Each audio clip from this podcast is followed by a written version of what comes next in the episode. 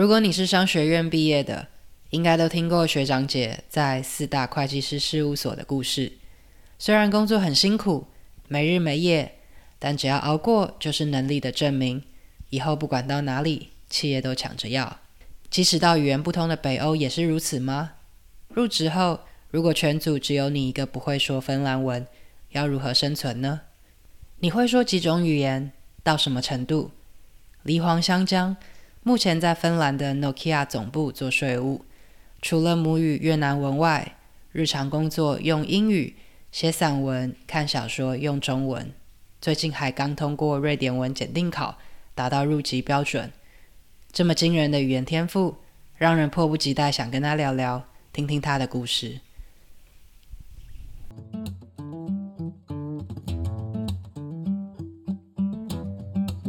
欢迎收听中途笔记的口吃内向海外职人系列。这个系列专门探索有海外工作经验的内向者或口吃者的故事。我是中中。你是否曾经梦想出国探索未知的世界，但却因为种种原因而未踏出那一步？踏出舒适圈，挑战自我，从来都不是一件容易的事。中途笔记将为你带来一系列过来人的经验分享，深入访谈那些曾经因为口疾、内向或者各种理由感到不自信的人。他们将和你分享如何克服未知，在不确定的环境中找到方向，以及发展出自信跟勇气的真实故事。无论你是因为害怕自己不够优秀，或者是不知道如何迈出下一步。让这些故事陪你征服心中未知，穿越陌生土地，发现更好的自己。准备好了吗？那我们开始吧。香江，可以请你先自我介绍一下，让大家更认认识你吗？好啊，大家好啊，我叫香江，然后我现在啊，我目前住在芬兰。啊我在已经在芬兰五年了，然然后我目前在芬兰诺基亚总部的税务团队工作。啊、我之前啊五年前我到芬兰，就是我在啊、芬兰的那个瑞典语商学院啊、念硕士，然后啊在之前在诺基亚工作，啊、呃，到芬兰之前，我就是在越南工作，也是呃当一个那个税务啊咨询者，在呃 KPMG 越南工作，然后直接到到芬兰，到芬兰啊、呃，所以是啊啊，那也可以吗？嗯。香江的中文说的很好，可以说说你是怎么学中文的吗？哦，谢谢你。其实我我觉得我最近的中文好久好久没讲。我在啊、我已经在大学啊、一一年半已经啊开始学习中文，就是二零零九年。然后，但是但是那那时候我就是学中文就是。自己学习的，然后啊、呃，没有怎么怎么说，没有老师，没有没没有很正式的那个啊、呃、课程，所以都是随便啊、呃、跟着那个啊、呃、电视剧啊，或者是啊、呃、跟着那个一一些啊、呃、材料自己学习，然后到二零一六年，我得到那个。台湾的那个华语教学金，啊、呃，到台湾学习中文，但是三个月而已。然后我回到越南，对，那就是我我学习中文的的那个经验，所以就是没有那么很正式的那个学习，就是都是自己学习啊。然后有一段时间在台湾，我觉得那那段时间是非常重要的，对我的那个中文很有。很有大的那个帮助。嗯，香江很谦虚，说他的中文没有经过很正统的学习，但是其实他不只是会说，他还会写哦。就是他有一个部落格，就是 Frack River，然后我有看了一下你写的一些散文，比如说你在台北的经历啊。或者是你听一些周杰伦的歌之类的，那真的让我很佩服，是因为其实对于外国人来说，可能说跟听比较简单，但是要可以写，完全是另一回事。哦，谢谢你。那你觉得自己是一个内向的人吗？嗯，对于那个。内向或者是外向的分类，其实我我我觉得自己比较多内向者吧。但是我就是嗯，怎么说？我其实我我在我的生命中，我不会相信，就是不是绝对相信怎么分类的那一种。如果可可能没有没有可能是一定说那个那个人是内向者，或者是。外向者，然后我我记得我有呃念过一段那个资料，他们也有呃讲过，他们有那个 ambivert，就是呃那个人可以从内内向者转为外向者，或者或者是从外向者转为内向者，所以觉得没有那么不一定的定义。但是我我觉得我比较内向一点啊，呃，因为我，嗯，我就是如果我要。有时候我真的很累，没有什么力量，我常常会回到我自己的呃本身，就是找找回我的力量，所以可能算是内向者。但是我我我觉得有我有一点活，虽然有有一些时间比较活泼一点，但是是嗯，对，还是内向。那你觉得你在什么时候会比较活泼？啊，uh, 我就是在运动的时候，就是我常常打羽打羽毛球，所以在在羽毛球的那个啊、uh, 羽毛球场，我觉得我比较活泼一点。然后或者跟很熟很熟的朋友，还是非常活泼。嗯、对，就是没有是那么种活泼跟啊、uh, 陌生人，但是如果是在很熟的朋友或者是。我觉得我们有分享很，呃，我分享就是共同的那个主题可以谈，所以我会会比较活泼一点。内向性格在你追求海外的工作或者是念书的时候，有没有一些故事可以跟大家分享？嗯，其实我想不到诶，因为我我觉得我自己还是，嗯。没有没有很，好像没有没有很特别的故事，就是关于内向者的，在在国外的那个呃学习或者是找工作，因为我我的那个工作我得到的都是很嗯，怎么怎么说，没有什么很特别的那个故事，就是我的自己啊、投给我的 CV，然后我到啊那个面试，然后那个。那啊，那个 hiring manager，他他对我的那个经验跟学问就是有兴趣，所以没有没有很特别的特别的故事。我知道我的朋友有一有有一些朋友是他们很直接去 networking，或者是、呃呃、参加很多那个、呃呃、mentoring program，就是啊、呃、他们他们希望就是通过这这些。这些呃 program 可以找到那个关系或者是 networking，但是我我其实没有那么很特别的经验在那个方面，所以哦，对啊，所以其实我觉得如果讲的是对于内向者的在在海外的，应该是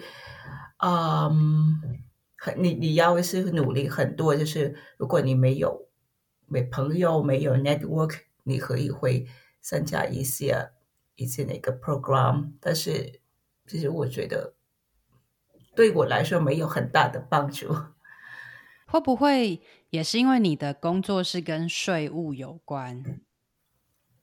嗯，其实我我不太，我不我不没没有觉得那么跟税务的有关，因为如果我。其实现在我我觉得，如果在芬兰，如果要找到那个关于我税务的工作，应该有很大的运气。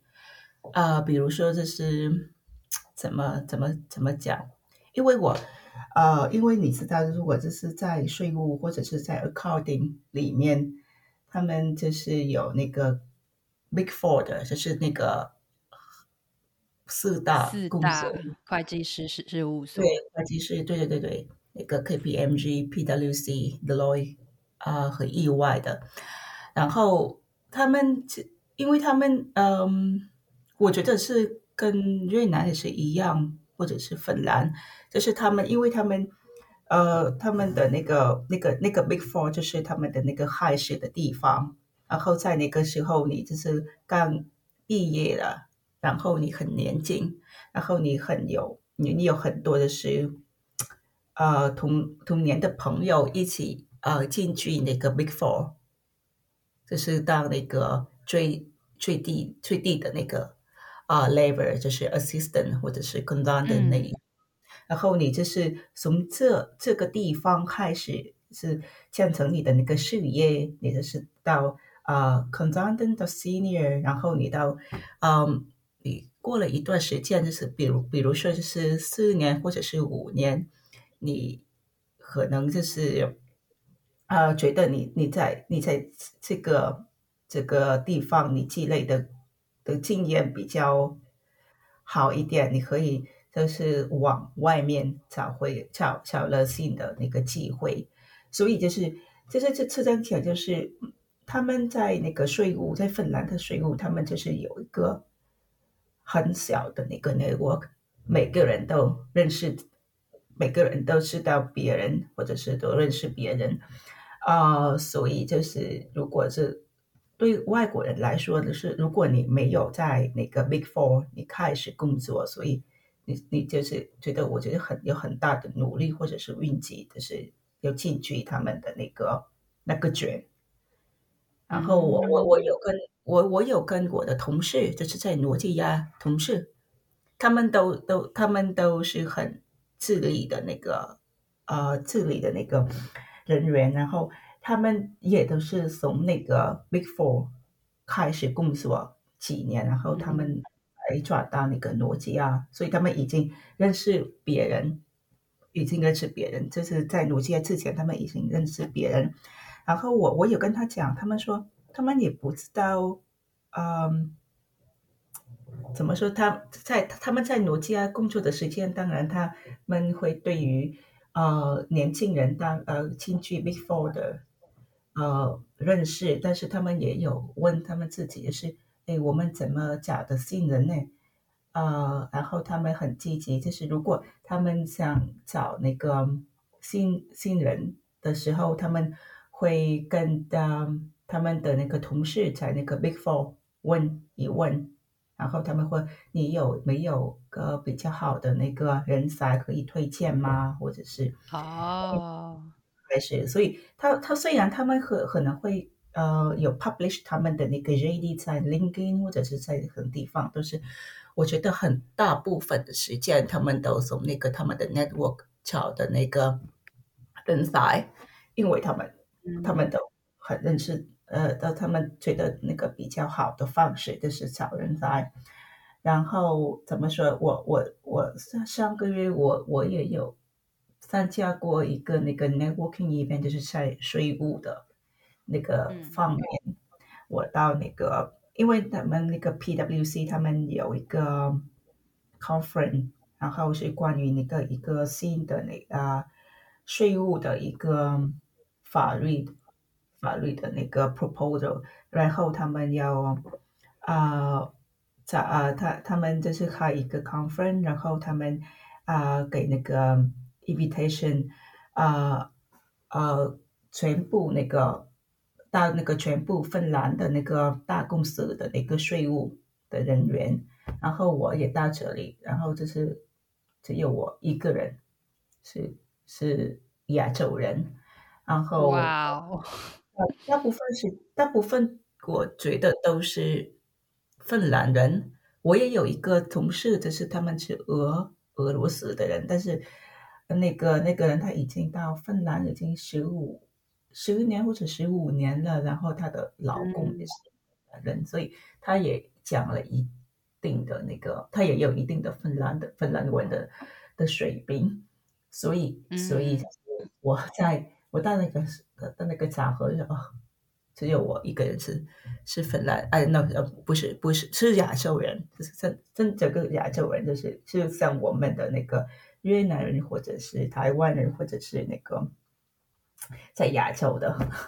人，所以就是很觉得很很怎么说？这样觉得有个就是很呢，有一点啊、孤单一点，可能可能这么。Oh, oh. 对，因为就我理解，芬兰不太是一个传统上大家认为的移民社会，所以外国人可能比例上没有像，比如说像我待的澳洲或者是美国这样高。嗯、对对对对，对，虽然虽然最近，嗯，最近人家他们也有一些统计，然后就是说越来越多外国人到芬兰。或者是到赫辛基工作啊，怎么的？但是我我觉得那个比例还是很很少。然后，如果是你比较芬兰跟瑞典，我到瑞典，我觉得是很大的不同，就是在那个公共场合，我觉得瑞典比较多元一点，然后是很很多，就是人从很多的地方到瑞典，到到 Stockholm，但是。我觉得赫尔辛基还是比较很很传统的欧洲的国家，很难得的那种感觉。怎么会想要留下来呢？啊、呃，其实怎么怎么讲，其实我对那个外国人或者是没有那么多的，怎么没那头没有那么少那么多。我就是在我到芬兰第二年，就是。当我还在念硕士时，我已经找到在诺基亚的工作，所以我就就在这里工作，没有没有想那么多。对，就是我到芬兰的第二个，呃，第一个第一个夏天，就是他们有找那个 trainee，就是有一种 internship 的那种。然后，嗯、对我就是我的幸好就是，嗯、呃，已经是。得得到那那份工作，然后我就是直接在这边工作工作，所以所以没有没有想那么想那么多。对，哦，对，就是我觉得对，这像我已经讲的，就是我觉得运气比较好，因为呃那时候他们找到那个 trainee，我就是就是啊，我就是投给 CV，没有想那么多，然后他们找到话我，然后就是他们那个诺基亚的那个。啊、tax reporting team 那个税务报告的团队，他们想找他，他们正他们正在想想想什么设立设立一个新的那个软体，就是在在那个税务的软体，然后他们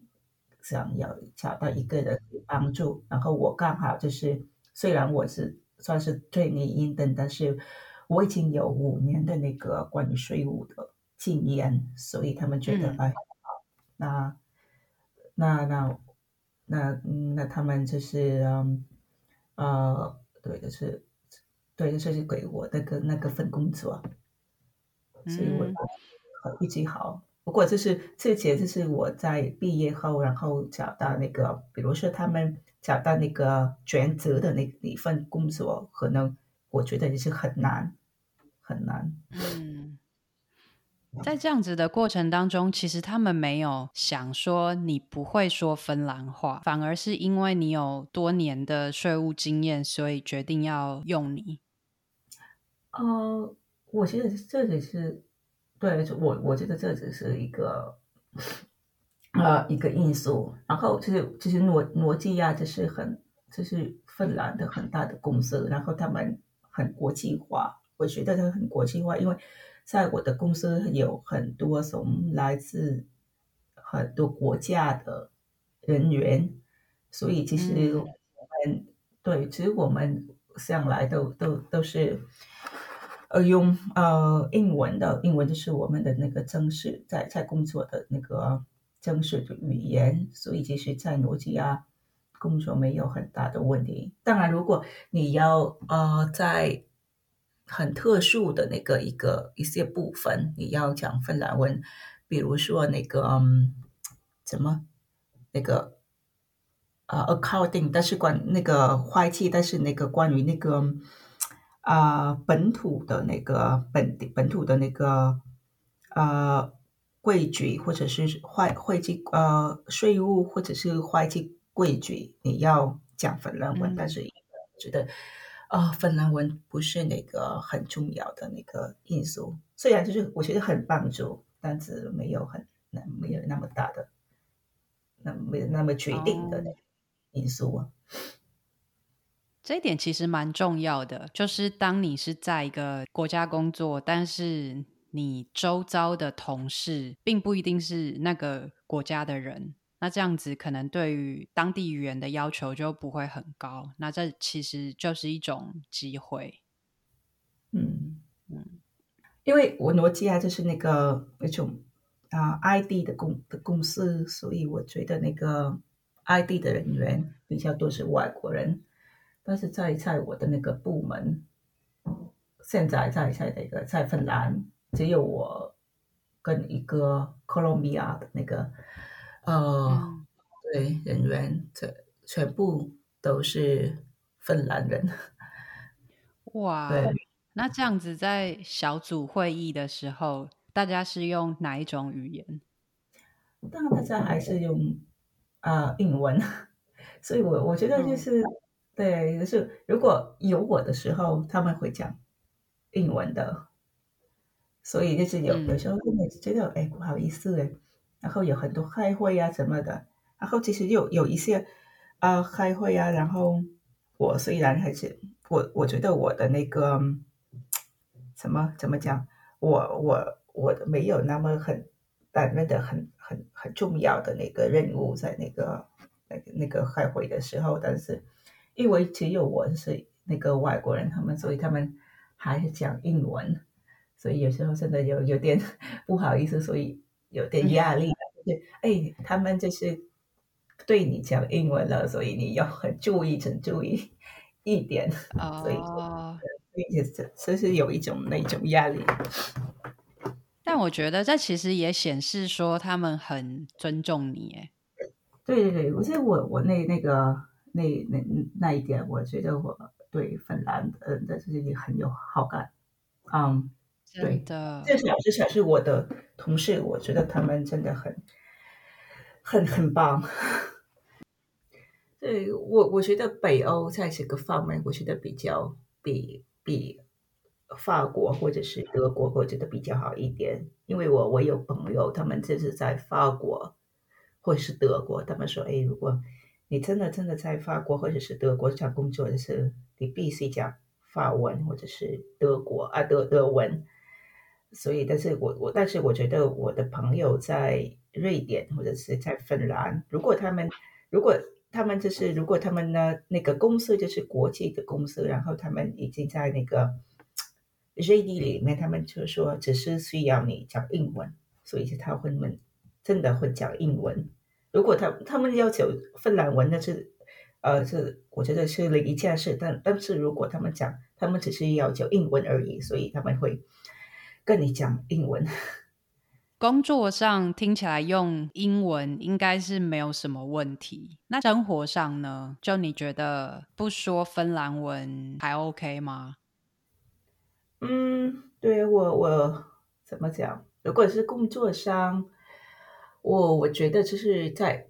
还是在工作，在这个在工作上，如果开会时间或者是在在那个一般的那个。hang out，他们还是讲英文，但是但是很多时间，我觉得就是啊、还是觉得如果没有，如果可以讲芬兰文，觉得比较好。比如说很很多时间就是啊、我参加那个 lunch 或者是午餐，或者是那个公司公司的那个派对，然后他们当然他们他们呃那个我的芬兰同事，他们应应该他们觉得比较。舒服，如果他们会讲芬兰文。所以有时候真的，虽然我在这里，但是他们还是转芬兰文。然后我，但是但是我懂，我懂这几种感觉，所以我觉得没有没有很觉得很什么，就是我觉得哎，那个不是那个工作的场合，所以他们只是会随便他他们讲他们私私生活的那个故事，所以。他们，我觉得他们讲芬兰文也可以，但是的，但当然，如果我我知道芬兰文，我可以跟他们参加他们的那个故事，但是真的很可惜，没有没有讲芬兰文，这是这，然后有很多那个怎么 event，就是我我觉得就是啊，我记得去年那个，因为我我的公司就是很。比较大的那个客户吧，所以那个 Big Four 的公司，他们呃常常给给我们的那个公司，我我们的团队有很多那个那个 event，比如说去年我们有一个圣诞节，呃圣诞节个 event，呃跟跟 EY 跟 EY 那个 EY 有那个圣诞节 event，然后他们有一个节目就是 Stand Up Comedy。然后，那个那个 stand-up comedy 的那个是一个啊芬兰人，他们找来一个那个 stand-up comedian，然后嗯，他大概他们会讲芬兰文，所以 他虽然虽然那个那个那个那个 artist 那个那个 stand-up comedian，他们呃他他呃，我觉得他他很好，他很好的，因为他就是结束那个 event。那个 event 结束之后，他自己到我的面前，然后他说：“哎，很抱歉哎，我因为我今天真的没办法用英文给你那个 stand up comedian。”嗯，对啊，那么但是你你觉得就是你在整个整个时间就是两个小时，人家嗯讲芬兰文，然后人家笑啊，就是他们笑啊，他们呃笑很大什么的，但是你完全不懂这个。觉得真的很有一点很无助啊，那个种感觉。为什么移民芬兰却要学瑞典语呢？谢谢你的收听，休息一下，不要走开。下一集我们继续和香江聊。